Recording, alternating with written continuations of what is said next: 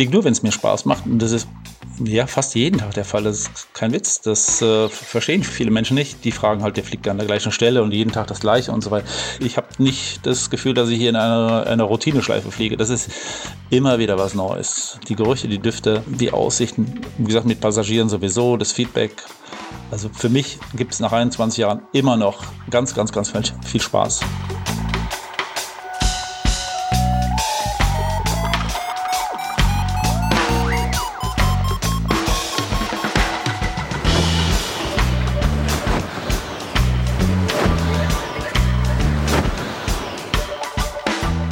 Potsglitz, der Lugleits Podcast. Geschichten aus dem Kosmos des Gleitschirmfliegens. Heute mit Hartmut Peters von der Insel Madeira und Lucian Haas am Mikrofon. Madeira, das ist die Insel des ewigen Frühlings, rund eine Flugstunde von Portugal entfernt. Es handelt sich um ein beeindruckendes Felsmassiv, das sich bis zu rund 1800 Meter hoch aus dem Atlantik erhebt und dem Nordostpassat als vorherrschenden Wind in den Weg steht. An der Nordseite, im Louvre, stauen sich die feuchten Luftmassen. Es regnet häufig. Die Südseite wiederum liegt im Lee, ist trockener, fällt aber auch sehr steil ins Meer hinab und kennt nur vereinzelte schmale Kiesstrände. Wer dort mit dem Gleitschirm fliegen will, sollte schon wissen, wo und wie er das am besten tun und auch wann er es lassen sollte. Einer, der das besonders gut weiß, ist Hartmut Peters. Er ließ vor über 20 Jahren seinen gut bezahlten Job im Rheinland sausen, um nach Madeira zu ziehen und sich fortan vor allem der Fliegerei zu widmen. Er kaufte sich ein Stück Land, installierte darauf einen Start- und Toplandeplatz, baute ein Haus mit Gästezimmern aus und flog bzw. fliegt seither an jedem Tag, an dem es das Wetter erlaubt. Auf Madeira könne man leicht auf mindestens 300 Flugtage pro Jahr kommen, sagt er. Allerdings setzt das voraus, dass man das komplexe Wetter- und Windsystem von so einer Insel versteht. Vieles widerspricht der klassischen Lehrmeinung. Geflogen wird in der Regel im Lee und bei Föhnlage, Schaumkronen und Wolkenwalzen als sichtbare Grenzen im Blick. Sogar Streckenflüge sind da zuweilen möglich, wenn auch mit einem ganz anderen Charakter und Anspruch als in den Alpen.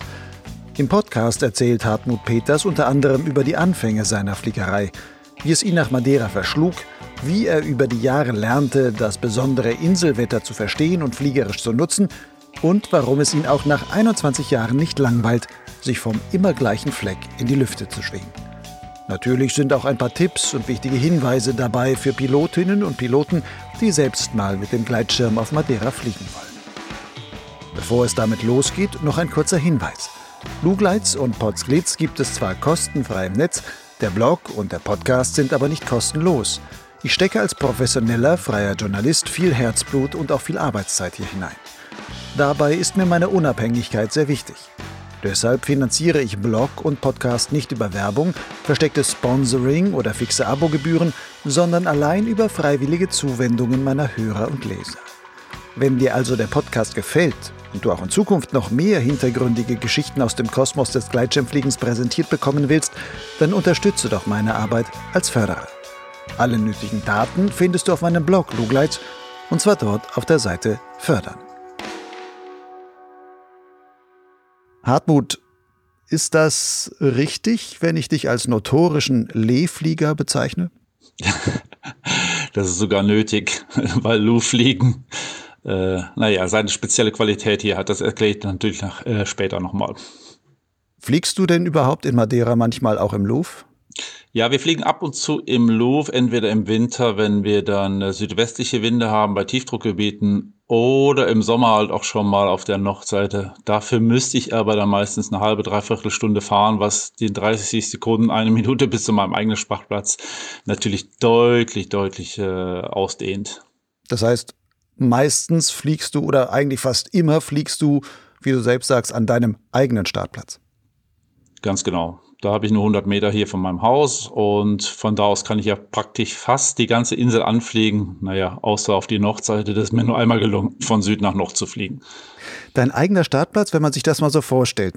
Madeira ist eine Insel mitten im Atlantik, also was heißt mitten, aber auf jeden Fall hat nichts drumherum außer Wasser erstmal ziemlich weit. Und das ist so wie so ein rechteckiger Block, 1000 Meter hoch ungefähr, lange Nordkante, lange Südkante, schmalere West- und Ostkante, ganz vereinfacht gesagt. Und dein Startplatz liegt jetzt ja auf der Südseite im Lee direkt an der Küste. Ja. Ein bisschen Steilküste, also ein bisschen Höhe bis zum Wasser hast du dann da schon noch. Warum kann man da so gut fliegen, wenn eigentlich doch der Nordostpassat ständig von der anderen Seite weht? Ja, die Insel ist sogar noch ein bisschen höher. Die ist äh, im Schnitt bestimmt 1000 Meter hoch oder an den tiefsten Stellen nur 1000 Meter hoch, an den höheren Stellen dann bis zu 1800, 1600 Meter hoch. Das ist so ähnlich wie der Alpenhauptkamm. Das heißt, äh, die Hauptwindrichtung, die Nordostpassatströmung, die wird an den Seiten meistens vorbeigeleitet und dann bin ich auf meiner Südwestseite knapp 180 Grad entfernt, sehr, sehr, sehr gut geschützt.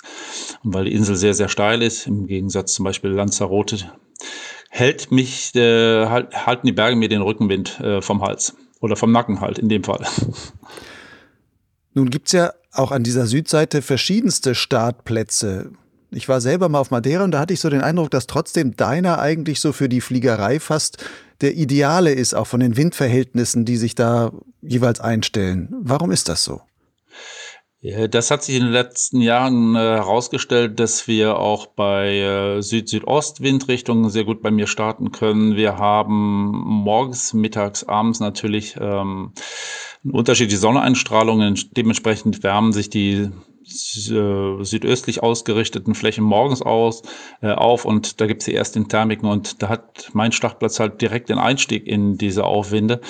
Und äh, im Laufe des Nachmittages bis zum Abend äh, dreht die Sonne natürlich rüber auf äh, West und dann haben wir direkt vor dem Startplatz die äh, besten Aufwinde. Und dieser Startplatz selber liegt so am äh, Rand eines halb versunkenen Vulkankraters, und in diesem Krater entsteht auch ein eigenes äh, Mikro- oder Nanoklima. Und an diesem fliegen wir halt sehr, sehr gerne rum. Und wie gesagt, die Berge hinter uns, die sozusagen den äh, Rückenwind von uns abhalten, die sind über 1000 Meter über uns. Das ist eine relativ gute Schutzzone. Fliegst du dann eigentlich in so einem klassischen, was man so immer so bezeichnet, so ein typisches Seewind-Windsystem, also wo wirklich immer vom Meer der Wind dann zu dir herkommt? Oder sind das aus deiner Erfahrung her eigentlich noch andere Windphänomene, die dort auftreten? Es ist die permanente Frischluftströmung, die die Thermik im Hinterland, das sind ja auch sieben, acht, neun Kilometer bis hoch zur Hochebene, die Winde, die vom Meer kommen, die füttern die Thermiken. Das heißt, die Thermiken, die im Hinterland hochgehen, die brauchen ja logischerweise wieder Frischluft und die kommen vom Meer. Das heißt, die äh, Klippe ist warm, es fühlt sich an wie eine Thermik, ist aber auch eine Dynamik, ein dynamischer Wind, der die Hinterlandthermik dann wieder äh, auffüllt. Und äh, das ist äh, eine permanente Thermik, die halt meistens ab 11 Uhr morgens einsetzt und dann vielleicht bei Sonnenuntergang dann wieder äh, einschläft. Wenn du jetzt mal, du hältst ja wahrscheinlich ziemlich genau Buch nach, übers Jahr gerechnet, an wie vielen Tagen kannst du an deinem Startplatz in die Luft gehen? An meinem Startplatz sind es garantierte 300 Tage oder mehr. Und äh, in den ersten Jahren, im Jahr 2000 bis 2010, bin ich sehr viel um die Insel gefahren und äh, da haben wir dann sogar bis zu 342 Tage in einem Jahr äh, Flugwetter gezählt, wo wir tatsächlich auch mindestens eine Stunde geflogen sind pro Tag mindestens. Ist das denn dann trotzdem in den meisten Fällen Madeira dann Küstenzoring oder gibt es auch wirklich, gibt es sowas wie ein Inland, wo man sagen kann, man kann auch wirklich Inlandflüge dort machen? Wir haben an, äh, würde ich sagen, zwei Stellen in Porto da Cruz und in Funchal beim Praia Formosa Küstenzoring. Und äh, die sämtlichen anderen Startplätze sind ja schon Klippenthermik und äh, fast, ähm, wie gesagt, Hochgebirgs. Äh, fliegen. Es gibt auch die Situation, dass wir im Hochgebirge bei 14, 1500 Metern äh, bei Pica da Cana oder Fanal oben in Rabassal, Paul da Serra auch äh, Dynamik äh, fliegen können, auch 14, 1500 Meter. Das ist dann so ähnlich äh, wie Castelluccio oder verschiedene andere äh, Gebiete, vielleicht auch am Monte Baldo, wenn der entsprechende Wind ein, äh, ein, sich einstellt. Aber insgesamt würdest du sagen, du sagst, früher bist du viel rumgefahren, jetzt fährst du kaum noch rum und fliegst wirklich hauptsächlich bei dir. Genau, wir haben den Startplatz auch nach Südost äh, ein bisschen begradigt, ein bisschen angepasst und noch ein bisschen was vorgebaut und äh, dadurch können wir jetzt äh, ja, an mindestens 180 Grad Windrichtung bei mir bequem, bequem starten und äh, auch teilweise sehr bequem äh, top landen, was zuvor nicht der Fall war. Wie lange lebst du jetzt schon auf Madeira? Äh, am 21.06. diesen Jahres wären es dann 21 Jahre. Wenn du jetzt schon 21 Jahre auf so einer Insel bist, dann kann man sagen, du bist da der absolute Experte wahrscheinlich. Wie bist du denn dazu geworden? Also wie bist du überhaupt dazu gekommen, dass du sagst, ich wähle Madeira als meine Fliegerheimat? Ähm, als Student hatte ich mir schon immer überlegt, dass ich gerne mal auswandern würde nach Südeuropa. Da wusste ich aber noch nicht genau wohin. Und mit der gleichen Fliegerei, die ich dann irgendwann mal äh, Anfang der 90er Jahre angefangen habe, habe ich dann auch relativ, ja, ganz am Anfang schon sogar Portugal, Azoren und irgendwann auch mal Madeira besucht. Und ein Schlüsselerlebnis war halt ein besonders langer Flug im äh, November 99 auf Madeira mit fast fünfeinhalb Stunden. Und es äh, ja, war sehr, sehr einfach, so lange in der Luft zu bleiben. Mhm. Und die einheimischen Flieger haben mir gesagt, das haben die öfters. Und das habe ich dann irgendwann mal überprüft. Und äh, da hier noch nie jemand, dann, ja, auf den Kanaren gab es ja schon äh, Flugbetreuung auf Teneriffa, auf griechischen Inseln gab es das schon und äh, auf Madeira oder in Portugal, auf den Azoren und so weiter gab es sowas noch überhaupt nicht, dass äh, jemand sich für die Urlaubsflieger, die dann äh, mit dem Gleitschirm anreisen, äh, drum kümmert, Guiding macht. Und ja, das habe ich mir zur Aufgabe gemacht. Mhm. Das heißt, du hast wirklich gesagt, okay, ich baue mir ein neues Leben auf Madeira auf und werde Flugguide. Sehe ich das richtig? Das war, genau, das war die Idee. Allerdings war auch ganz von Anfang auch schon die Idee, nicht einfach nur Flugguide, sondern sogar einen eigenen Startplatz zu haben, um äh, eine vernünftige Infrastruktur aufzubauen. Springen wir noch mal ein Stück zurück.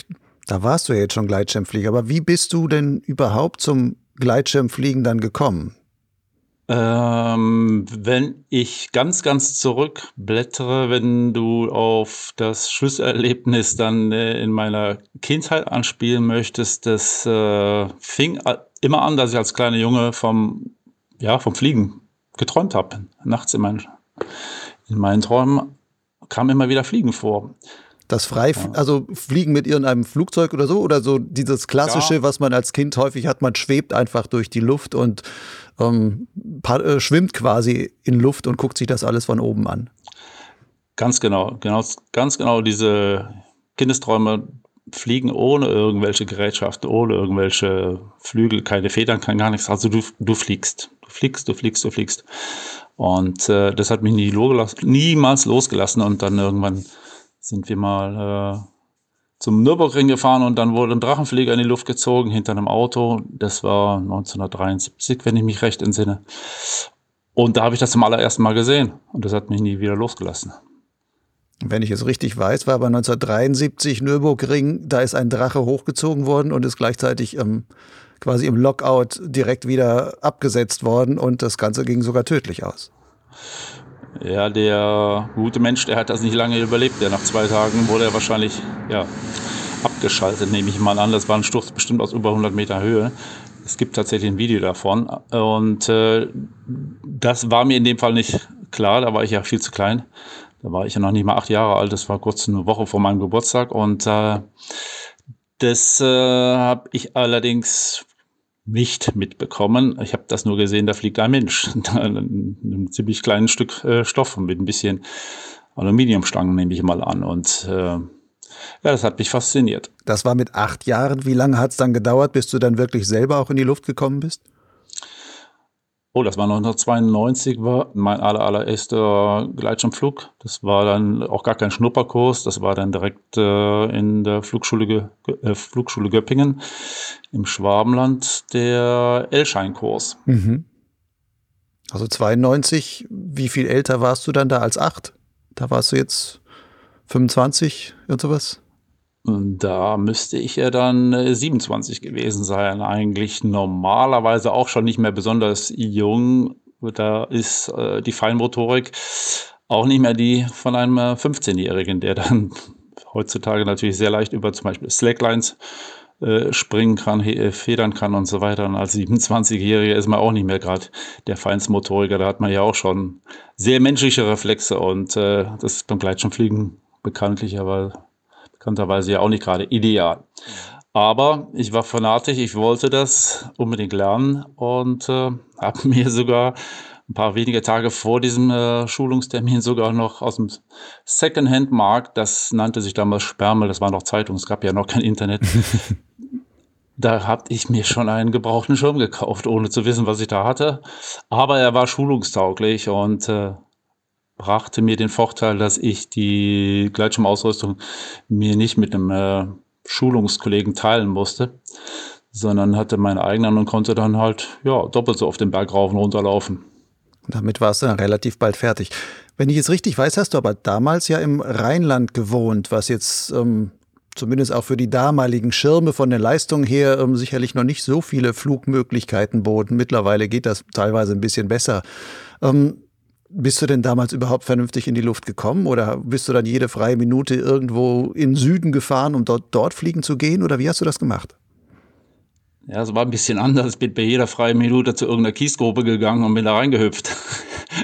Oh. Der, der erste Gleitschirm, das war von einer Firma Skydive Günther, irgendwie aus dem äh, Saarland. Und äh, das war ein umgebauter Fallschirm tatsächlich. Der wurde auch noch, ja, es war von einer ähm, Fallschirmschule letztendlich. Und äh, das hat mich ja nie losgelassen. Ich wollte ja dann immer wieder irgendwie in die Luft ohne wirklich zu wissen, wo, ja, wo die Grenzen sind, wo die Gefahren sind. Und naja, am Boden tut es halt schon mal weh. Und auch so, wie sagt man da, am Auto hinterher schleppen und so weiter, das haben wir auch probiert. Das äh, war halt auch ein sehr übersichtlicher Erfolg. Es gab immer nur blaue Flecken und da ich viele andere Hobbys hatte, kam das Gleitschirmfliegen leider zu diesem Zeitpunkt noch ein äh, bisschen zu kurz. Äh, und das ist glaube ich, auch nicht so besonders gesund, wenn man so eine Sportart ausübt, sollte man die, glaube ich, mal sehr ernst nehmen, weil ähm, nur was man regelmäßig tut, kann man auch dann besonders gut. Wie kam denn dann der Switch dazu, dass es dann wirklich dahin kam, dass du sagst, ah, nee, ich will jetzt Gleitschirmfliegen auf gewisse Weise auch zu meinem Beruf machen oder zumindest zu meinem Lebensunterhalt? Das hatte damit zu tun, dass ich zwar glaube ich, keinen ganz allzu schlechten Job hatte.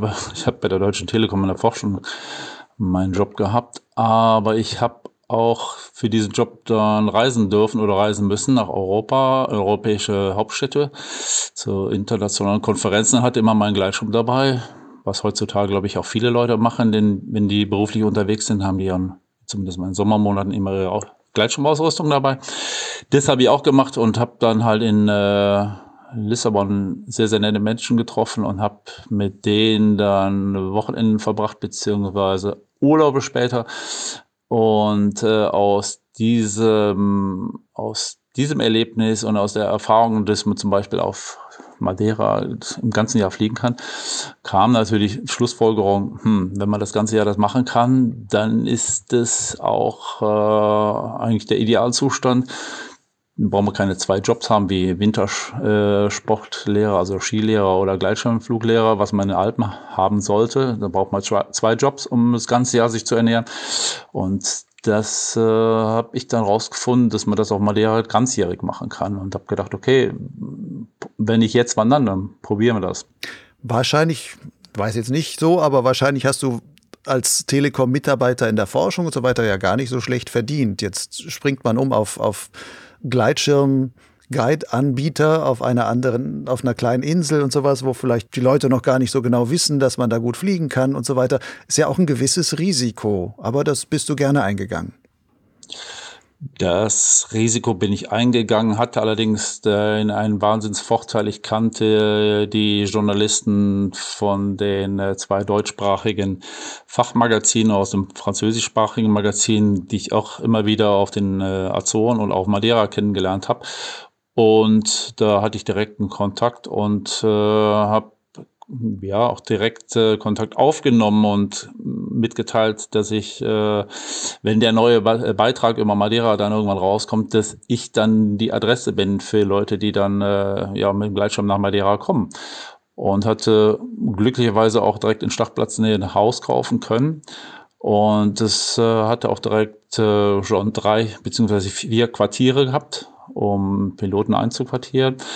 Und ähm, es gab rundherum wenig Häuser, es gab äh, praktisch keine Cafés, Restaurants in der Nähe, nicht, nicht wirklich. Das heißt, äh, auch mit der Unterkunft und dem Guiding und den Passagierflügen konnte man dann äh, tatsächlich überleben.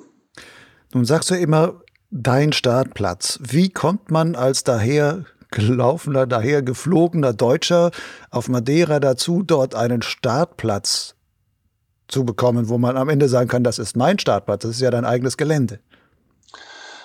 Ja, ich habe äh, meinen Freund angerufen auf der Insel und habe gefragt, sagen mal, wenn äh, ich zum Beispiel jetzt so ein äh, Fliegercamp oder eine Flugschule aufmachen möchte, dann wäre natürlich sehr günstig, dass man da nicht auf irgendeinem potenziellen Bauland da was anfängt, was nachher zugebaut wird, sondern äh, ob es da ein Gelände gibt, zum Beispiel dieses da in Arco de Caleta, den Namen kannte ich damals noch gar nicht, äh, den Ort, wo ich äh, das Grundstück nachher gekauft habe. Da bin ich doch mal fünfeinhalb Stunden geflogen, ob sowas in der Art irgendwo zu kaufen gibt. Und damit ist mit der Information ist mein Freund los und hat nach einer Woche sich gemeldet, hat die Eigentümer herausgefunden, hat gesagt, ja, das wäre zu verkaufen unter der Auflage, dass ich da nichts drauf baue, also keine Ge Spekulation mache, Gebäude baue, verkaufe, Gebäude baue, verkaufe. Das Grundstück war ja, ist ja mit knapp 3000 Quadratmetern äh, reizvoll groß, um da große, große, große Immobilien draufzusetzen. So gesehen war das aber dann schon ein ziemlicher Zufall eigentlich, dass du wirklich das Gelände, von dem du sagst, da hast du deinen äh, längsten Flug bis dahin gehabt, wo du sagst, da will ich gerne häufiger fliegen oder sowas, dass dir das letzten Endes sogar zum Kauf angeboten wurde.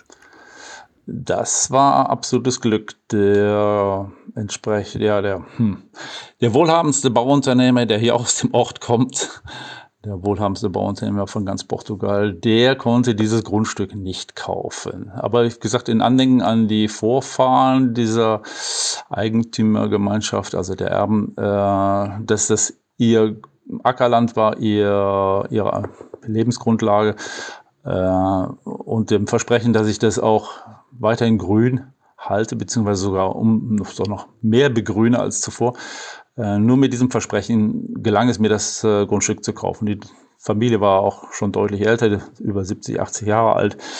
Und ähm, da habe ich Glück gehabt. Da hat das Schicksal dann ja, einfach mal mit mir, ist mal mit mir mal gut gemeint. Mhm. Die leben wahrscheinlich nicht mehr, die, die das damals verkauft haben, oder? Doch, die leben immer noch und ab und zu spazieren die da vorbei und gucken sich das an und es ist alles gut und die freuen sich. Du fliegst ja auch Tandem, hast du die schon mal mitgenommen? Äh, das ist leider nicht wirklich die Einheimischen, viele, viele Einheimischen, die kann man, ja, die müsste man kaufen sogar, damit sie mit einem mitfliegen. Die sind alle so zufrieden. Äh, ein Tandemflug und das ist für die eine verrückte Sache und, und Fliegen und so weiter. Das, äh, da sind die nicht so abenteuerlustig, tatsächlich. Das heißt, die sind sehr erdverbunden und das Element Luft ist, ist dann für die eine große Gefahrenquelle quasi. Du wirst äh, als, am Anfang auf jeden Fall, wurde ich als verrückt dargestellt, was ich da mache. Ja, dass ich damit mein Leben verdienen sollte und so weiter oder wollte. Das konnte sich keiner vorstellen, dass das geht und so weiter. Jetzt mit deinem Startplatz dort. Die Leute, die dort fliegen kommen, sind das auch sehr viele Piloten aus Madeira oder ist eigentlich die Piloten-Community auf der Insel relativ klein und ähm, das sind hauptsächlich irgendwelche Touristen, die dann halt dorthin kommen? Nein, in den Sommermonaten sind es ja ganze Menge einheimische Piloten. Am Wochenende kommen die gerne aus der Hauptstadt, das ist eine halbe Stunde entfernt, kommen die zu mir. Und äh, auch in den Wintermonaten, wenn dann teilweise Top-Piloten aus Europa kommen, dann kommen auch hier unsere äh, Streckenflugcracks dann zu mir zum Startplatz und hängen sich dann da an die Fersen von den Piloten mit den Liegegurtzeugen und den hochgestreckten Schirmen ja, wir lernen dann zusammen, wir fliegen dann zusammen. Das ist der Startplatz selber, ist äh, eigentlich der Schmelztiegel für alle Piloten. Ob es Akropiloten sind, Streckenflieger, einheimische Piloten, Piloten aus Europa, aus äh, Nordamerika, aus, äh, wie soll man sagen, aus Asien, also von den Kanaren, von eigentlich von Süd, ja, Südamerika noch, überall, von überall kommen die Piloten her. Der Startplatz ist irgendwie bekannt geworden durch verschiedene Filmaufnahmen, die wir da gemacht haben, zum Beispiel mit dem Just Acro Team, mit Paul Takatz und Gabor Ketzi. Mich freut es, dass da das Wissen, das Fliegerwissen auf der Insel sich, äh, dass, dass das wachsen kann, dadurch, dass man auf diesem Startplatz alle Piloten zusammenfindet. Kann man sagen, dass du dann quasi auch mit so der vielleicht nicht der zündende Funke, aber mit einer, da ist der auch wirklich diese lokale Fliegerszene mit entfacht hat? Mit Sicherheit. Am Anfang, im Jahr 2000, gab es knapp ein Dutzend Gleitschirmflieger, die selten geflogen sind und ja, die eigentlich untereinander geflogen sind, auch äh, Tandemflüge nur in Familienkreisen gemacht haben und so weiter. Äh, plötzlich kam ich mit der Lust, jeden Tag zu fliegen, nicht nur am Wochenende. Dann kamen Urlauber, die natürlich auch jeden Tag fliegen wollten. Mit ihren Gleitschirm kamen die aus, die ersten kamen aus Österreich. Äh, direkt eine Woche nachdem ich das, äh, der hat den Farbpinsel noch in der Hand gehabt, das ist kein mhm. Witz. Und dann äh, wollten die auch jeden Tag möglichst fliegen und dann, ja, fand Gleitschirmfliegen das ganz, das ganze Jahr über jeden Tag, jeden Wochentag fand es statt und dementsprechend war die Akzeptanz natürlich größer, größer, größer und dementsprechend hatten auch jüngere Einheimische dann irgendwann den Wunsch gehabt, dann das äh, Gleitschirmfliegen selber zu lernen.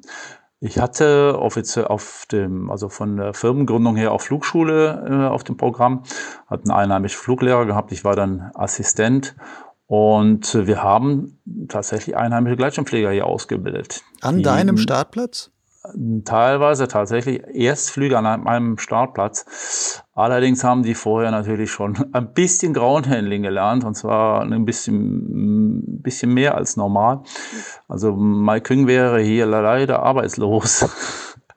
Unsere Flugschüler können alle rückwärts aufziehen, die können rückwärts den Schirm ablegen, die können eine ganze Menge, was andere Gleitschirmflieger dann aus dem alten Bereich irgendwann nach Jahren irgendwann im Zusatzkurs lernen. Das können unserer schon von Anfang an. Wir haben kleine Start- und Landeplätze und die Schirmbeherrschung in Bodennähe, die sollte dann schon sehr, sehr, sehr gut sein. Und die Konzentration bei der Landung sollte doch noch hoch eingeschaltet sein auf hohem Niveau und nicht einfach auf irgendeiner Wiese und landen gehen. Das gibt es hier bei uns ja leider nicht.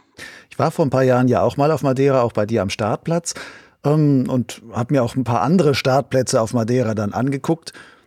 Ich würde keinem nach klassischer Vorstellung von keinem sagen, er ist schulungstauglich. Ist das nicht ein gewisses Risiko zu sagen, okay, Groundhandeln können Sie, aber jetzt sage ich mal, mach deinen ersten Höhenflug vom Startplatz Arco und ähm, du musst direkt quasi einen Klippenstart, also hast zwar eine Wiese zum Anlaufen, aber dann kommt sofort die Klippe, dann bist du schon über ordentlich Luft unterm Hintern und musst am Ende dann zum Meer runterfliegen und dort auf einem relativ schmalen Strandstück, auch noch ein weitgehend Steinstrandstück, dann eben dort einlanden. Das ist ja nicht gerade das Einfachste. Gut, was wir ja Gott sei Dank haben, wenn wir hier Ausbildung machen, wir haben hier den permanenten, relativ laminaren Aufwind, den haben wir am Startplatz äh, und den haben wir natürlich am Landeplatz auch. Das vereinfacht die Sache. Das heißt, wir brauchen keine großen Flächen beim Schlachtplatz und wir brauchen keine großen Landeflächen. Es ist logischerweise auch wie in deutschen Schulungen immer ein Fluglehrer unten am Landeplatz, der auf, naja, auf einen Zentimeter genau die Einweisung gemacht.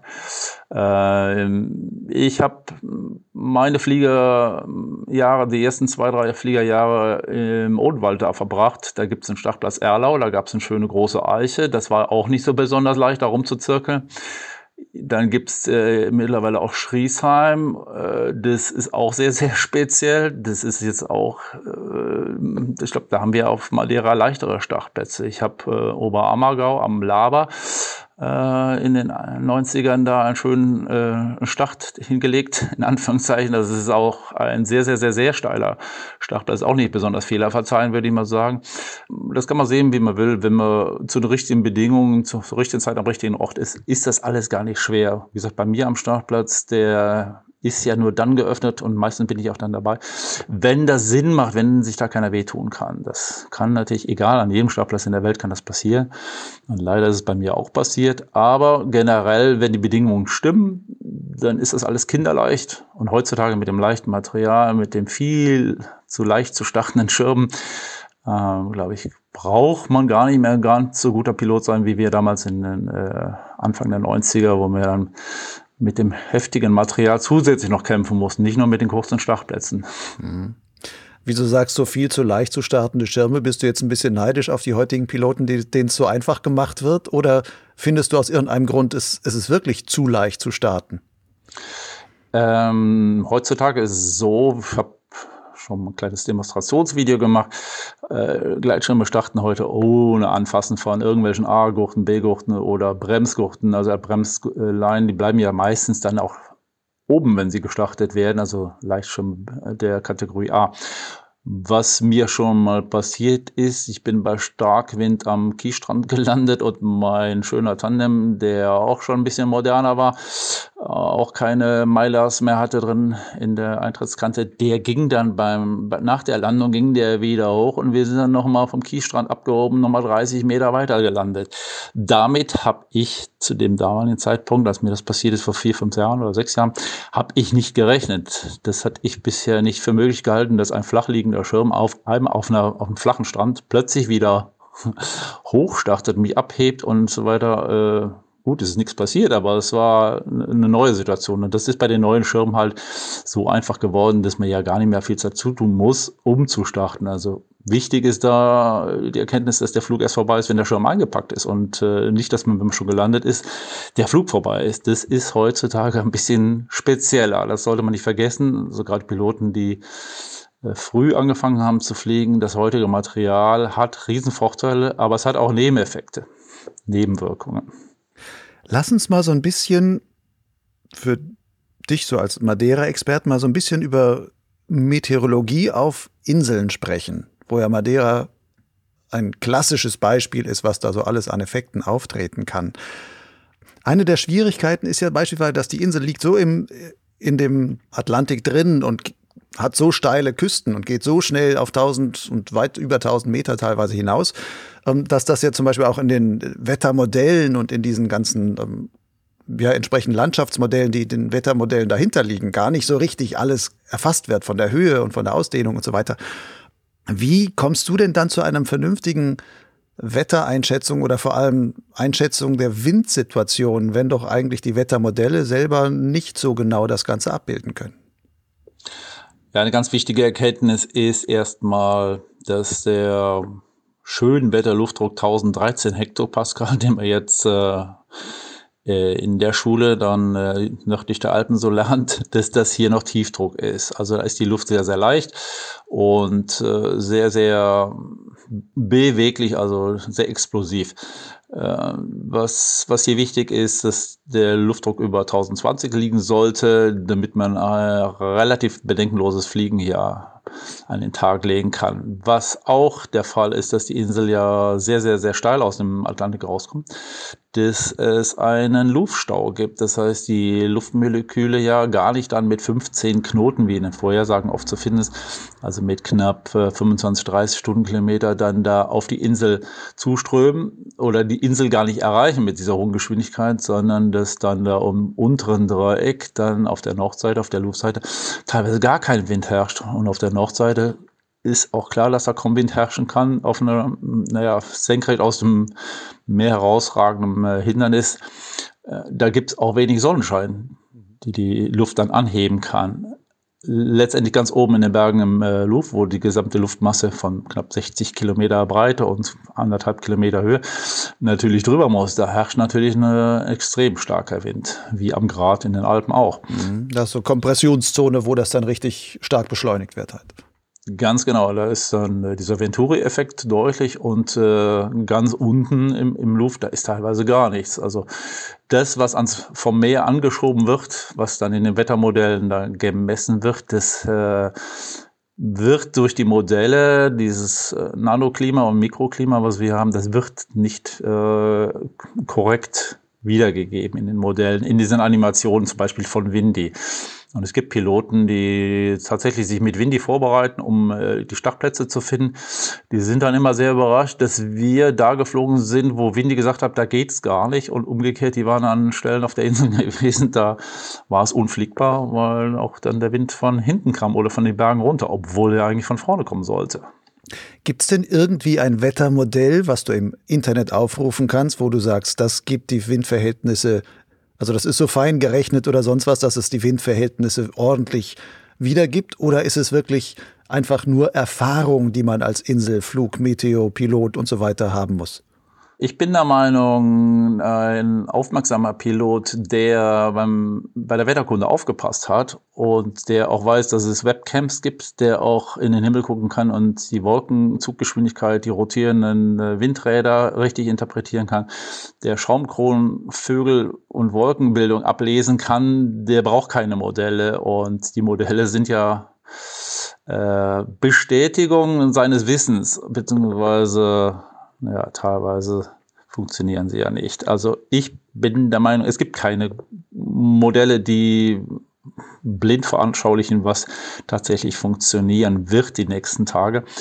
Äh, der tägliche Blick aus dem Fenster, der tägliche Blick auf den, äh, aufs Flughafenwetter, was ich dann auf die Topografie der steilen Insel projiziere, und zwar das Flughafenwetter von der Nachbarinsel, von Porto Santo, wo auf der Landebahn tatsächlich der echte Wind, der tatsächlich äh, strömende Wind übers Meer gemessen wird und die tatsächlichen Wolkenformationen, die auf Madeira rübergeschoben werden, dieses Wetter transferiere. Ich habe die Webcams rund um die Insel, um zu bestätigen, äh, wo die Wolken sind, wo die Schaumkronen sind, also wo die Probleme sind, also wo die Sicht nicht reicht oder die Geschwindigkeit vom Wind zu stark ist. Also für mich ist das äh, Fliegen hauptsächlich zu sehen, wo sind die Grenzen und das hole ich mir über Webcams wo was, was passiert im Laufe des Tages, das hole ich mir über das Flughafenwetter, äh, plus äh, schön anschauliche Wetterdiagramme von der Wetterzentrale. Aber ein Modell bildet es nicht ab. Ein einziges Windy-Modell äh, mit allen möglichen Data, äh, Datasets, also von Meteo Blue und so weiter. Da kann man ja alle möglichen Modelle äh, auswählen. Das funktioniert leider nicht. Das haben wir schon oft genug ausprobiert. Das äh, führt dann zum Suchen der Nadel im Heuhaufen. Also man sucht zum Beispiel, man, man sucht die Nadel im falschen Heuhaufen. Das heißt, wenn man als reisender Pilot auf die Insel fährt, läuft man häufig Gefahr, wirklich am falschen Startplatz zu stehen, wenn man nicht irgendwie einen Local hat, der einen da weiterhilft. Genau, es lohnt sich ja immer, das Telefon dabei zu haben und es kostet heutzutage ja keinen kein Cent mehr. Das äh, Roaming ist ja inklusive und äh, die, das Datenvolumen ist auch inklusive.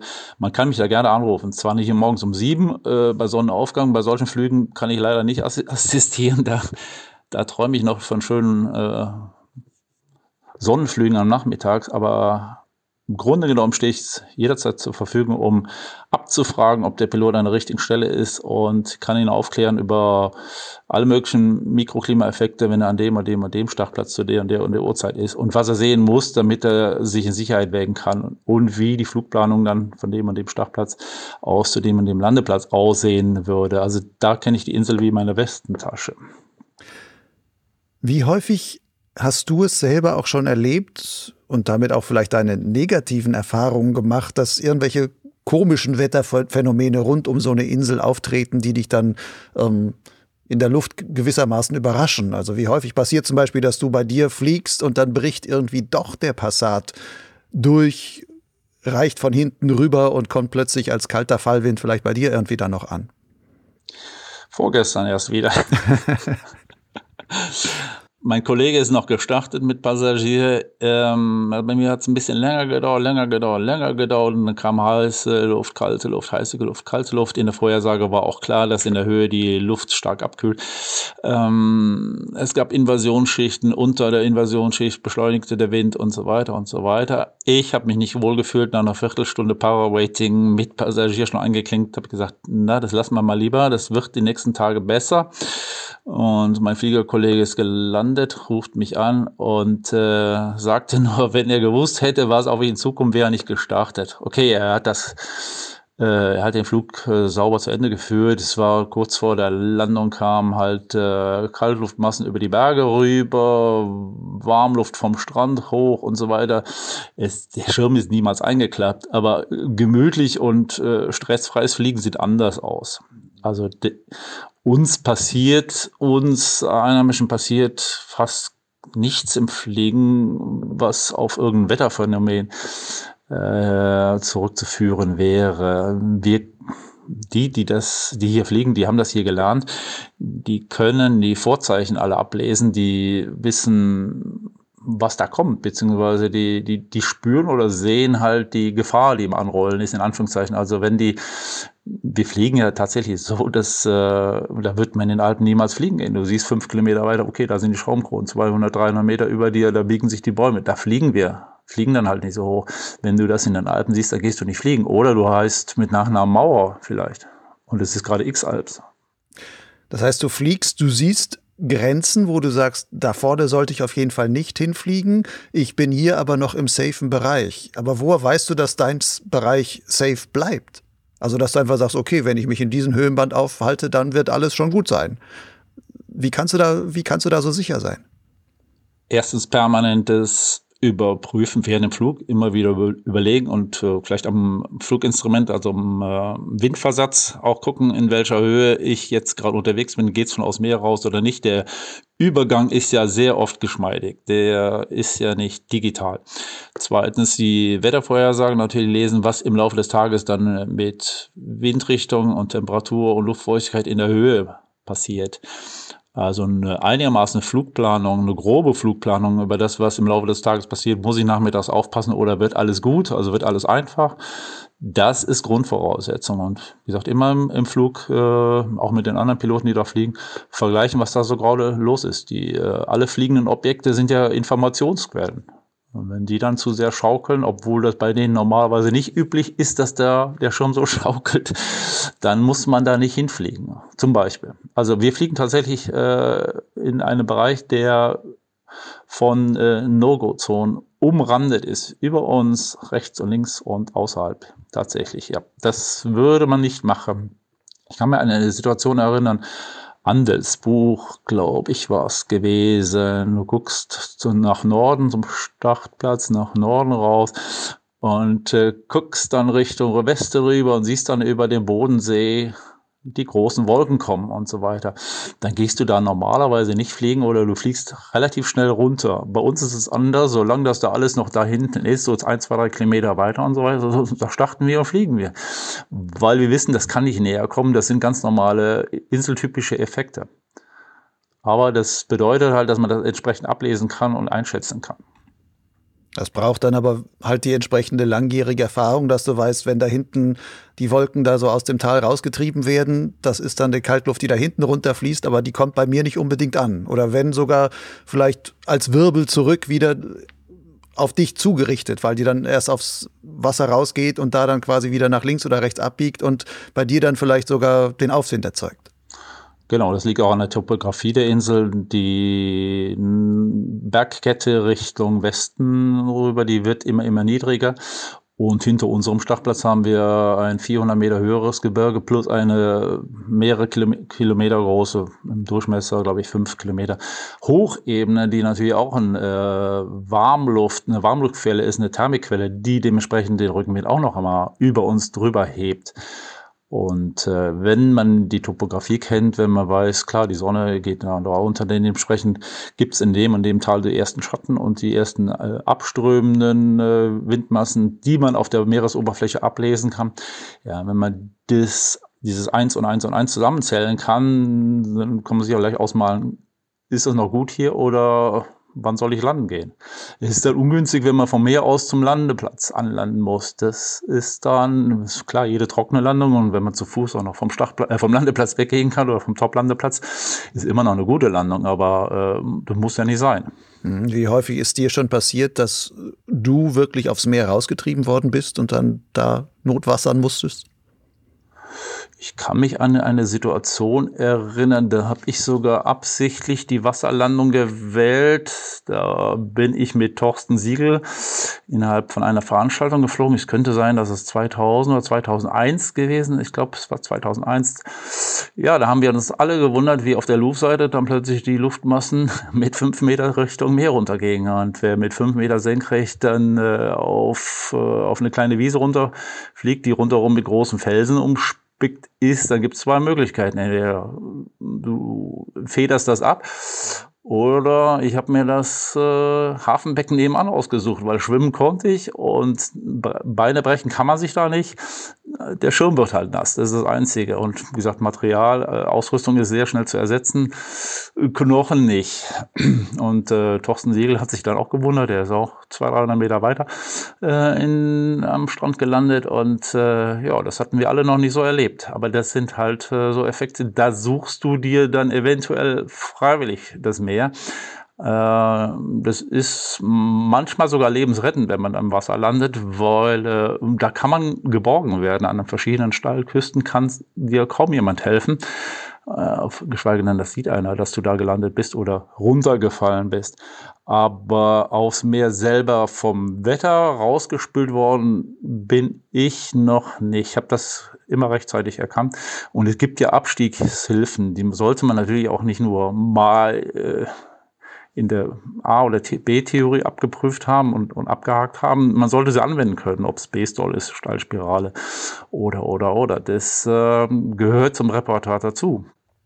Ist es denn schon trotzdem jetzt deine 21-jährige Madeira-Geschichte schon häufiger vorgekommen, dass da dann auch Touristen, die sich halt mit vielen dieser Effekte nicht so auskennen, die auch die Wetterzeichen nicht so gut lesen können, dass es denen häufiger passiert, dass sie eben zwangsläufig im Wasser landen oder so?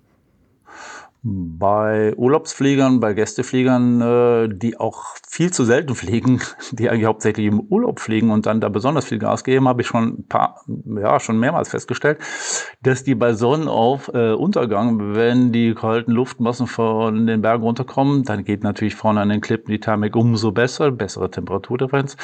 Da gibt's welche, die drehen dann auf und konnten über die Insel drüber schauen und standen dann da oben im Nordwind. Und äh, also wenn abends diese Thermik besser funktioniert als mittags, wenn die Sonne scheint oder nachmittags, äh, dann muss ich sagen, das hat was mit Übermotivation zu tun, beziehungsweise mit Ignoranz und so weiter. Da braucht man sich nie wundern, dass man dann im Meer, landet. Also man sollte tatsächlich dann äh, aufpassen, was man so tut, in welchem Element man ist, auf welcher Seite der Insel man ist. Ich erkläre das gerne, weil wenn es schief geht, wie gesagt, kriege ich ja auch meistens noch Anrufe und naja, muss eine Erklärung abgeben.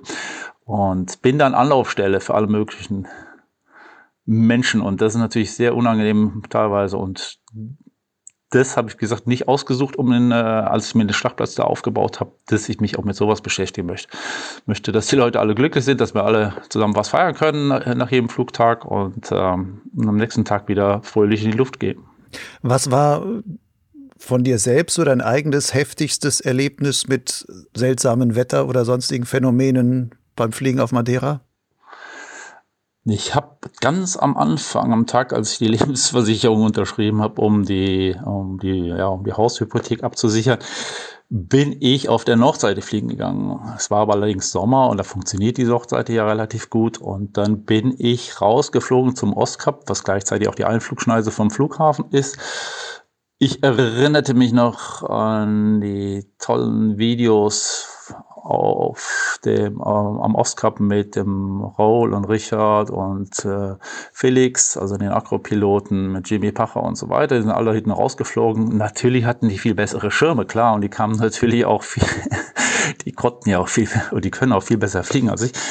Äh, ich habe die Aufnahmen gesehen und habe gedacht, wow, heute ist der Tag, heute fliegst du da auch mal hin. Und dann bin ich natürlich nicht mit den gleichen Waffen da unterwegs gewesen und kam dann ab irgendeinem gewissen Punkt dann hinten am Ostkap, hinter Machiko, hinter Canisal, also wo die Einflugsschneise anfängt, wo der CTR schon längst angefangen hat, kam ich gar nicht mehr zurück. Es ging dann immer nur noch rückwärts und immer nur hoch in Richtung Flughafen. Und da habe ich dann gemerkt, hoppla, äh, ab und zu sollte man probieren, dann mal zurückzufliegen, gucken, ob es noch geht. Ging nicht mehr. Und unter mir war auch ganz wenig Land und äh, unter mir war auch äh, eine große Klippe und ein riesen Leerroter zu erwarten und äh, Hochspannungsleitung von einem Kraftwerk, von einem Industriepark und für mich stand fest, ich muss jetzt hier runter und zwar ganz schnell. Und was ich gut kannte, was ich sehr gut beherrscht habe, war Stahlspirale und die ging bis über 20 Meter, bis zu 24 Meter, liegt natürlich am Schirm. Das geht wahrscheinlich heutzutage gar nicht mehr, die Schirme gehen gar nicht mehr so leicht runter. Und äh, bei dieser Stahlspirale war dann plötzlich der Schirm dann oben weg. Und bei so einer hohen Beschleunigung und so einer hohen Fliehkräften, das habe ich nicht erwartet, dass dann der Schirm einklappen könnte. Im Rote in turbulenter Luft ist tatsächlich passiert und von dem Schirm war nicht mehr viel übrig.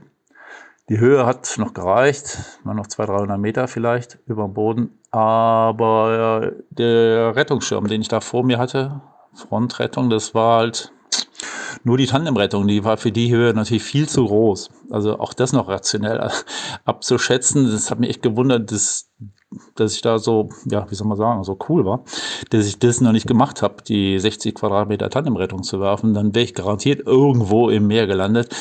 Äh, so habe ich halt gewacht und gewacht, gewacht, gewacht, bis ich vielleicht, vielleicht nur 100 Meter hoch war. Und auf einmal ging der Schirm dann wieder auf und irgendwann auch dieses Riesenknäuel allein ging auch wieder auf, wie von Geisterhand. Und äh, die Landung war dann extrem sanft in dem Industriepark, der gerade planiert worden ist, unter mir, wo auch jetzt äh, Solarpanels montiert sind. Da könnte man heute sagen, nicht mehr so not landen, aber Schlimm war halt, wie gesagt, der Adrenalinspiegel. Der war so hoch. Ich habe zwölf Stunden lang gezittert. Also unglaublich. Und dieses Erlebnis, wo auch, naja, un unverarbeitete Lebensereignisse vom, ja, vom Sandkasten bis zur, zur Gegenwart durch den Kopf schießen. Dieses Erlebnis ist äh, ja, ziemlich schrecklich und ziemlich, steckt ziemlich lang in den Knochen. Und habe mir auch äh, geschworen, dass ich das nicht wiederholen möchte. Also Voraussicht ist extrem, extrem wichtig. Also Stress beim Fliegen, das wirft dich so zurück, das äh, nimmt dir dann die Sicherheit, die, die Erfahrung und alles wird fast auf Null zurückgesetzt. Bist du dann nach einer Weile nicht geflogen?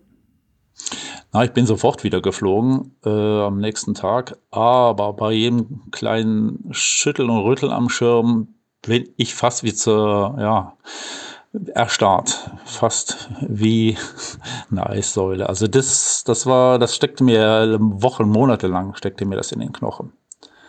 Das heißt, du hast es aber dann irgendwie durch immer wieder Fliegen und so weiter, hat sich das quasi aus dem System so langsam wieder rausgelöscht? Oder hast du dir auch noch anderweitig mentale Hilfe irgendwo geholt oder sowas?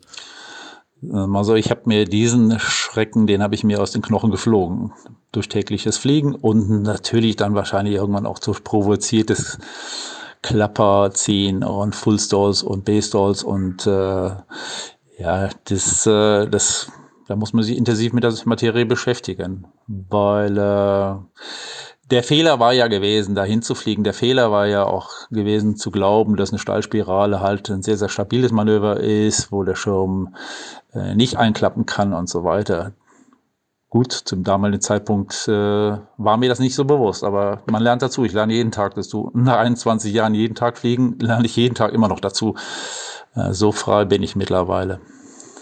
Hartmut, machen wir jetzt mal langsam zum Ende kommt, ähm, hätte ich noch so ein paar touristische Fragen, gerade für Hörer, die vielleicht ähm, mal überlegen, nach Madeira reisen zu wollen und sowas. Wann ist denn da so die beste Jahreszeit zum Fliegen? Auch wenn du sagst, ja, man kann das ganze Jahr überfliegen, aber gibt es trotzdem so etwas wie eine ähm, Zeit, in der man sagen wird, zumindest zum Fliegen ist es die vielleicht trotzdem bessere? Also wer gerne in kurzer Hose und T-Shirt fliegen möchte, der sollte im Sommer kommen. Da kannst du dann auch von äh, wolkenfreien Bergen starten bei über 20, 25 Grad. Äh, die Thermik ist leider dann nicht so aktiv, wenn die Luft natürlich warm von Afrika rüber geschoben kommt, dann äh, äh, ist Streckenfliegen natürlich aufwendiger oder fast gar nicht möglich, aber man kann jeden Tag viel länger fliegen. Wenn man im Herbst kommt, so ab Oktober, November bis März, April, wenn die Luftmassen, die vom Meer her kommen, kühler sind. Und da ist die, die, ähm, der Thermikspaß viel größer. Da ist auch für Akropiloten halt sehr viel Spaß garantiert. Die Thermiken sind eng und stark, 5, 6, 7 Meter pro Sekunde. Also Akropiloten müssen da auch nicht unten landen. Die können ihr ganzes Programm den ganzen Tag oberhalb vom Startplatz ausleben. Also das ist aber dann wieder was für Aktivfliegen, Aktivpiloten und die weniger geübten und Familienflieger, Urlaubsflieger, äh, die sind sehr, sehr gut zwischen Mai und Oktober aufgehoben hier auf der Insel. Wenn man so nach ähm, Madeira reist, du hast gesagt, du bietest ja selber auch Zimmer an, aber das ist ja dann wahrscheinlich auch relativ schnell ähm, ausgebucht und so weiter.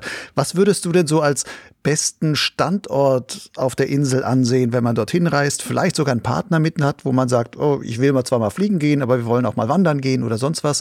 Wo sollte man in welcher Ecke der Insel sich da vielleicht am besten einquartieren, um so insgesamt die vielleicht kürzesten Anfahrwege zu den interessanten Punkten zu haben? Also Gleitschirmfliegen findet extremst häufig, also fast jeden Tag in der Region Caleta, Maddalena do Mar, Arco de Caleta, also auf der Südwestseite statt. Und äh, wie gesagt, da gibt's auch Strände, da gibt's Tauchschulen, da gibt's äh, direkt Wanderungen hoch in die Berge. Da ist äh, der Tourismus noch äh, sehr ländlich, äh, wenig Hoteltourismus, hauptsächlich äh, Apartment- und äh, Ferienwohnungstourismus und das kann ich dann nur empfehlen und das ist die sonnige Seite der Insel. Mhm. Wie siehst du das mit so klassischen Sachen, dass auch Leute pauschal buchen und sagen, sie haben dann irgendwo bei Funchal oder sowas ein Hotel, wo sie dann da untergebracht sind? Wäre das auch eine vernünftige Gesamtlösung oder würdest du lieber sagen, mach's eher etwas individueller? Also mein Vorschlag wäre, es gibt Pauschalhotels, Pauschalreisen, speziell in der Ecke Caniso, was der, das erste touristische Ziel der Insel war. Danach kam Funchal, aber das ist auch schon wieder eine halbe bis dreiviertel Stunde Fahrzeit von, äh, ja, von dem, vom Süden-Westen äh, entfernt. Und man muss ja auch abends dann wieder zurückfahren. Äh, wenn ich Natur möchte, mehr Berge fliegen und so weiter, dann ist der Südwesten tatsächlich der, absolut der beste Bereich, den man sich aussuchen sollte. Es gibt hier auch äh, Hotels, es gibt kleinere Hotels, große Hotels, die äh, auch Pauschalangebote anbieten. Ähm, Funchal, äh, ich finde, Funchal ist eine sehr, sehr schöne Stadt. Ich finde es für mich aber auch ausreichend, dass man da hinfahren kann, eine halbe Stunde. Man kann den ganzen Abend da verbringen, den ganzen Tag verbringen. Und man kann dann abends wieder aus der Stadt raus. Sie ist schon deutlich hektischer, viel mehr äh, Fahrzeugverkehr, viel mehr Leute, viel mehr Geräusche, viel mehr, natürlich auch viel mehr Abgase, als hier draußen auf dem doch jetzt deutlich ausgebauten Land. Wenn man als Flieger zu dir kommt, weil ja auf die Insel kommt, gibt es da irgendwelche besonderen Vorschriften zu beachten? Also muss man irgendwelche Anmeldungen haben, spezielle Versicherungen? Sollte man irgendeine besondere Ausrüstung mitbringen? Äh, wenn man Madeira kommt, klar, die, die normale Versicherung, der Flugschein ist ausreichend, die Epicard äh, schadet nicht, die fragt hier niemand ab. Aber ja klar, im Unfallfalle ist es natürlich vorteilhaft, wenn man die Dokumente dabei hat. Ähm, was man nicht unbedingt braucht, man braucht keine drei Jacken und keine Thermohandschuhe, man braucht nicht äh, drei Fluginstrumente und so weiter. Das kann man alles mitbringen. Liegegurtzeug kann man mitbringen. Man muss nicht unbedingt einen Bumerang mitbringen, das ist eher nur ein Nachteil. Da ist ein guter 1 bis 2er Schirm oder sowas ENB, High-End und C-Schirm ist komplett ausreichend. Und äh, ja, man sollte man nicht, man sollte nicht nur mit Sandalen kommen. Wie gesagt, an einem äh, Kiesstrand mit runden Steinen, da ist man auch schnell schon mal umgeknickt. Auch wenn man zum Strand runtergeht, sind nicht so viele Sandstrände hier. Ähm, ansonsten würde ich sagen, man kann ganz normal hierher kommen, braucht keine besondere Vorbereitung. Das ist hier nicht hochalpin, man braucht keine äh, Sauerstoffmaske oder sonst irgendwas. Also das ist ganz, ganz, ganz selten haben wir äh, drei oder vier Tagen oder fünf Tagen im Jahr haben wir hier mal Schnee oben in den Bergen. Das heißt, äh, alles äh, sehr geschmeidig. Das ist die Insel des ewigen Frühlings oder Frühlingssommer und ähm, gibt keine bösen Insekten, keine Schlangen und kein anderes Ungeziefer, was einen malträtiert. Also es ist sehr entspannt hier auf der Insel. Ist auf Madeira auch Streckenfliegen möglich und in welchem Rahmen? Streckenfliegen, ja. Die Strecken, die von meinem Startplatz geflogen sind, sind so knapp 20, 25 Kilometer entfernt. Also viele weiter kommt man nicht. Dann hört die Insel auf oder der äh, kontrollierte Luftraum vom Flughafen äh, Funchal, vom Cristiano Ronaldo Flughafen, äh, begrenzt dann halt das Fliegen. Auf der Nordseite ist es ähnlich, habe alle meine Flüge zwischen 2007 und 2018 dokumentiert in der äh, globalen Flugdatenbank Leonardo.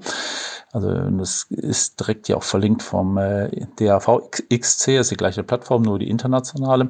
Da kann man alle Flüge nachschauen. Es gibt eine eigene Liga, die nennt sich XC Madeira Open. Da sind alle Flüge, die auf Madeira, zwischen Madeira und Porto Santo, in diesem Planquadrat stattgefunden haben, die sind da alle dokumentiert und da kann jeder reinklicken und äh, sich in den entsprechenden Jahreszeiten und Jahren orientieren, wann, wo, welche Flüge gemacht worden sind. Ähm, ich habe meistens da so um die 500 Flüge einreichen können pro Jahr. 200 ähm, bis 300, 350 Flugstunden pro Jahr problemlos. Ähm, da kann man reichlich recherchieren. Es gibt dementsprechend auf Thermal Thermal 7KK, glaube ich. Das ist auch so eine Internetplattform, wo äh, Thermiken und Flugstrecken visualisiert sind. Da kann man auch nach äh, Madeira da mal reinzoomen und sieht dann deutlich die Hotspots, wo geflogen wird, wo die meisten Flüge sind, die größten, die besten Sta äh, Strecken und Thermiken. Es gibt reichlich Informationsmaterial. Wer das haben möchte, ich kann auch die Schinks, äh, Links schicken. Das ist äh, als Hintergrundinformation vielleicht ganz hilfreich. Es gibt auch eine Weltflugdatenbank Datenbank mit den Fluggeländen, Paragliding 365, Paragliding Earth, da findet man auch Startplätze. Also man kann sich auch schon zu Hause vorbereiten. Aber wie gesagt, vor Ort stehe ich immer zur Verfügung. Man kann mich äh, WhatsAppen oder signalieren, also per Signal anchatten äh, und so weiter. Wir kommen zusammen und jeder kriegt die Information, dass er dann möglichst optimales Flugerlebnis erlebt. Streckenfliegen, das hast du gesagt, von dir sind so 20 Kilometer möglich. Wenn ich mir das Gelände so vorstelle, beziehungsweise aus der Erinnerung, was ich da noch so habe, da ist ja wirklich Streckenfliegen obenrum wenn man nicht unten am Strand landet, gibt es so gut wie gar keine Landemöglichkeiten. Es sind auch äh, immer zum, zum Meer hin, gibt es immer so, so, halt die kleinen, ziemlich schroffen Täler, die dann immer mit kleinen Bächlein dann dort, dort unten reinfließen und sowas. Also es ist schon, wenn man dort Strecke fliegen will, ist es quasi so, dass man, man sollte wissen, was man tut, beziehungsweise man muss sich einiges, einiges trauen. Siehst du das auch so? Das ist so, was ich aber erfahren habe. Wie gesagt, wenn ich mit meiner klassischen äh, DAV-Flugausbildung da herkam und geflogen bin, dann habe ich erstmal zu wenig Landeplätze gesehen für meinen Geschmack.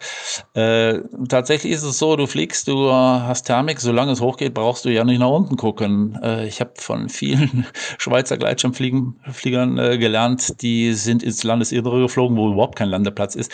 Aber da gab es halt Thermik. Und solange es hochgeht, brauchst du dich um Landeplätze nicht zu kümmern. Ist nicht unbedingt meine Strategie. Ich hätte gerne immer noch äh, einen direkten Zugang zu Plan B. Den hätte ich auch gerne immer sichtbereit. Das ist an äh, so einer steilen Landschaft wie Madeira oft gar nicht möglich, dass man den Landeplatz sieht. Wenn man aber dann äh, Richtung Küste rausfliegt und sieht, ah, okay, ich bin 500 Meter hoch, ich kann ja eigentlich noch fünf Kilometer gleiten, da ist immer was. Ähm, das ist halt nur visuell sehr, sehr ungewöhnlich, dass man das halt nicht so sieht, dass da Landeplätze gibt. Man findet praktisch immer was, wenn man sich natürlich klar rechtzeitig drum kümmert. Äh, wenn man dann nur noch äh, irgendwo abgleitet und hofft, dass man irgendwas findet, das ist natürlich dann nicht gerade die beste Variante. Das heißt, die Flanken von der Insel sind im Grunde so steil, dass man normalerweise zumindest bis zum Meer noch vorfliegen kann und dort dann vielleicht doch noch die kleine Bucht, den kleinen ähm, Steinstrand oder sonst was da noch trifft. Genau, und meistens gibt es ja da unten äh, der Küste entlang auch äh, Straßen und Wege. Also das heißt, der Anschluss an die Zivilisation ist garantiert.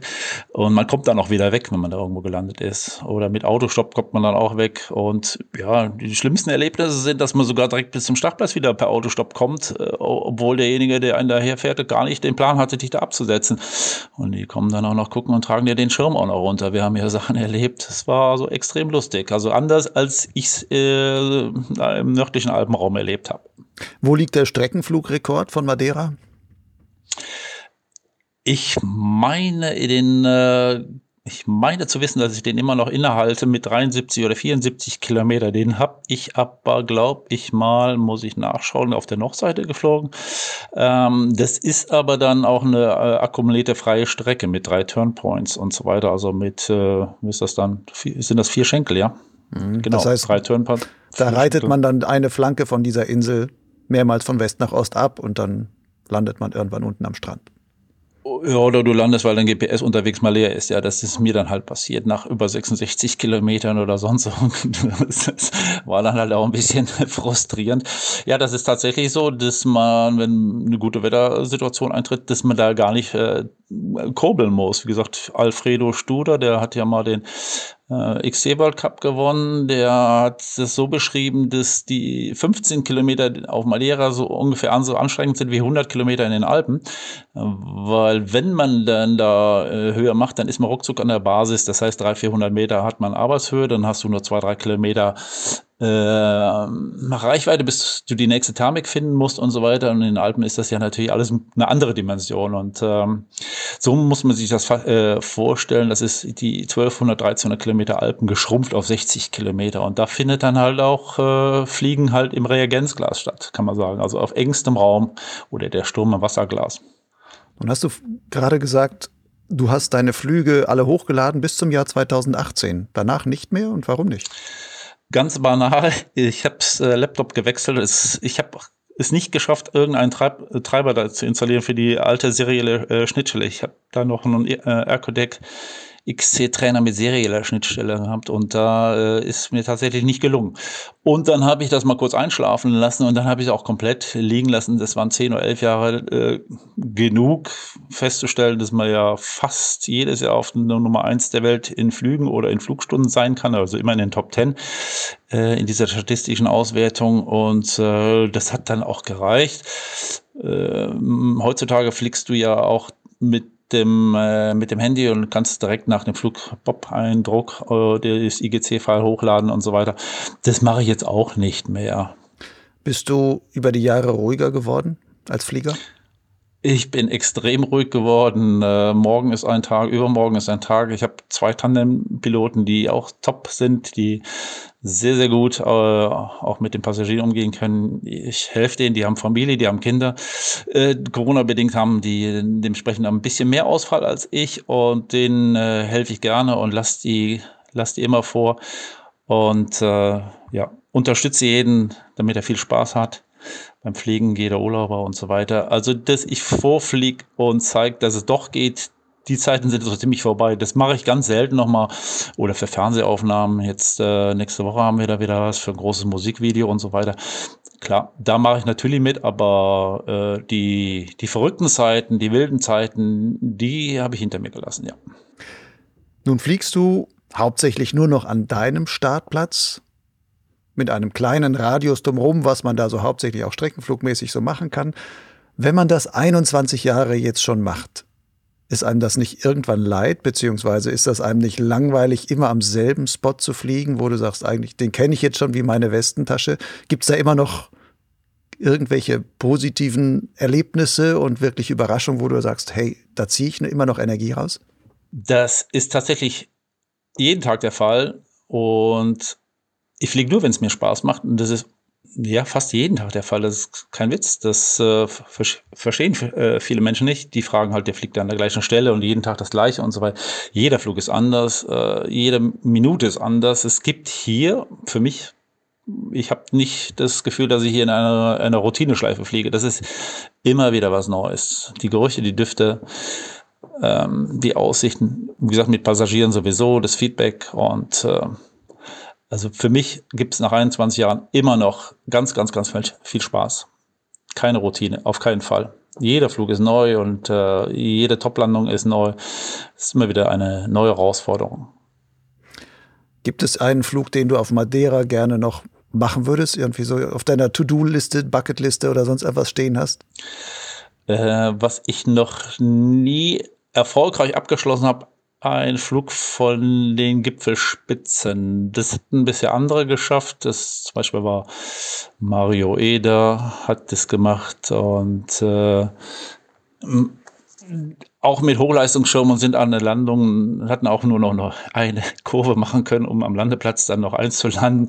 Äh, das ist ein sehr, sehr, sehr äh, interessanter Landschaftsflug mit kaum Höhengewinn unterwegs. Ähm, den habe ich bisher noch ausgelassen, aber äh, es kommt der Tag, dann gehe ich dann die Berge hoch und ja, vielleicht noch mit einer Leichtausrüstung, dann mache ich den Flug irgendwann mal und äh, genießt mir äh, und zieht mir dann die Landschaft da rein, die da unter mir dann äh, vorbeigleitet. Ähm, das ist momentan noch nicht passiert, weil immer noch sehr, sehr viele Passagiere kommen und ähm, weil ich auch rechtlich Spaß habe mit Passagieren und mit den anderen Piloten dann bei mir am Startplatz dann unterwegs zu sein. Aber ähm, irgendwann zieht es mich mal wieder hoch in die, in die Berge, in die Einsamkeit und dann mache ich auch diese Flüge wieder. Mhm. Das wäre also ein Flug vom höchsten Berg von Madeira, das sind irgendwie ein bisschen mehr als 1800 Meter, glaube ich. Und dann nach Norden oder nach Süden? Äh, das kann nach Norden oder nach Süden gehen. Auf, äh, zum Süden hin sind sehr, sehr, sehr tiefe, steile Schluchten auf dem Weg, äh, besonders reizvoll, aber ganz, ganz wenig oder gar keine Landeplätze. Es wird wahrscheinlich eher Richtung Norden gehen. Also es geht vom Pico Evo 1861 Meter. Da gibt es äh, eine Startfläche, die reicht gerade für den Gleitschirm. Da darf nicht viel Wind sein. Da sollte aber ein bisschen Wind sein. Das ist auch nicht oft der Fall. Das wird wahrscheinlich ziemlich früh morgen sein, bevor die Wolken sich zuziehen. Und ähm, das denke ich mal, es könnte Flug von äh, auf der Nordseite sein. Da gibt es auch noch Landemöglichkeiten, äh, nicht so tiefe Schluchten und äh, Windsysteme, die dann unberechenbar werden. Äh, das kann, das ist noch auf meiner To-Do-Liste. Also ich bin da bisher immer nur hochgewandert, hochgewandert, hochgewandert und naja, du sitzt du dann da oben und denkst, ja, wäre schon geil, von da oben auch zu fliegen. Beim Hochwandern hast du immer deine Ausrüstung dabei gehabt? Ähm, in den letzten Jahren auch nicht mehr so sehr. Wenn ich dann da äh, zum, zum Beispiel zum Wandern unterwegs bin, dann gehe ich tatsächlich nur zum Wandern. Also bis vor fünf, zehn Jahren hatte ich immer den Schirm dabei. Aber mittlerweile kann ich auch da abschalten und sage, okay, heute, heute lassen wir mal den Schirm da zu Hause. Den brauche ich nicht immer dabei zu haben. Okay, Hartmut. Ich danke dir für deine Erzählung rund um die Insel Madeira mit allen ihren wirklichen Höhen und Tiefen beziehungsweise allen ihren Schwierigkeiten meteorologisch und was worauf man dort alles achten muss, sicherlich äh, eine sehr sehr spannende Geschichte. Ich wünsche dir, dass du diesen tollen Flug vom Gipfel Madeiras dann noch mal irgendwann schaffen wirst und wenn nicht wahrscheinlich, wenn du sagst, du bist ruhiger geworden und insgesamt wirst du wahrscheinlich auch so noch genießen, wenn du bei dir einfach am Startplatz sitzen kannst und den anderen zuschaust, wie sie versuchen bei dir an der Klippe wieder top zu landen oben auf dem schön eingesäten grünen Rasen und drumherum irgendwelche Hühner picken und so weiter. Ich habe mittlerweile auch eine Ziege, eine Stachplatzziege, kümmert sich gerade um die Brombeeren in der Nachbarschaft, die hier reinwachsen. Und äh, ja, die Hasenmäher oder Rasenmäher, also Hasenmäher, die äh, nachts sich um den Rasen kümmern, die sind jetzt auch gerade wieder in, äh, in Vorbereitung, die werden gerade äh, trainiert. Also wir haben da tatsächlich äh, relativ biologische Bedingungen. Also wir haben da, äh, wir arbeiten nicht mit dem Rasenmäher, wir arbeiten tatsächlich mit den Tierchen, die unseren Haustierchen, die auch ein kleiner Kinderzoo sein können für die Passagiere, die dann ihre Kinder Kinder mitbringen. Also auch ganz toll. Küken laufen darum. Das ist aber alles frei, also nichts eingezäunt. Und äh, ich glaube, das ist auch ziemlich einmalig in der Welt, am Startplatz sowas vorzufinden. Und ein Pool und Unterkünfte teilweise im Untergrund. Das ist auch noch ziemlich neu. Dank des großen Cs hatten wir viel Zeit, um uns hier auszutoben und hier Sachen zu basteln und zu bauen, um die Infrastruktur auszubauen. Also wir haben den Kopf nicht hängen lassen, wir haben ja andere Sachen gemacht. Klasse, Hartmut. Dank dir also für deine Erzählung und dir alles Gute.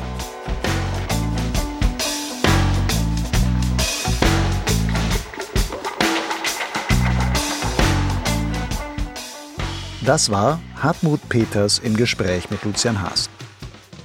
Wenn du mehr zum Gleitschirmfliegen auf Madeira, Hartmuts Flüge und seine Angebote für Gastpiloten auf der Insel erfahren willst, dann findest du in den Show Notes zu dieser Podcast-Folge auf Lugleitz eine Reihe von weiterführenden Links.